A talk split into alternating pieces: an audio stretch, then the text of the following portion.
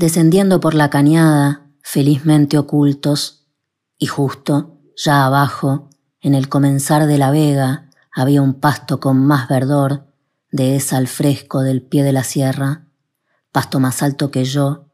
en él nos cubríamos, coincidido en que a través del verde de los tallos veíamos algunas mariposas presas en un laberinto, agitando sus alas, como por ser. Cayó azúcar en la miel, porque igual convine también en que podíamos ladear un tanto, y de ahí separé, en cabeza, a un grupo de hombres que iban a ir con el fafafa. Esos avanzaron primeramente,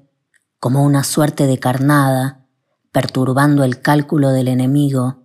al dar el dar. Respiramos un tiempo en esas transitoriedades, al abrigo, con el pasto en punta rascando las caras, que daban ganas de estornudar.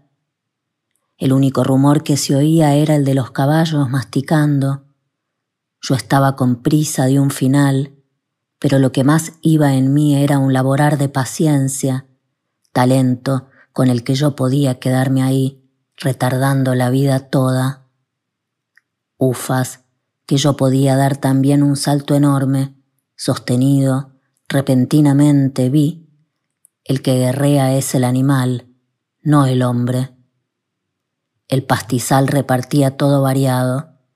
la sofocación del aire y el fresco del lugar de la gruta, frío y calor, al lado uno del otro, en las finas hojas del follaje,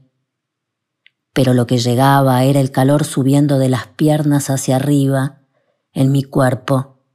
por lo que mis pies, de tan calientes, sudaban, y yo no divisaba el suelo, aunque allí el olor del lugar era de barro amarillo pastoso.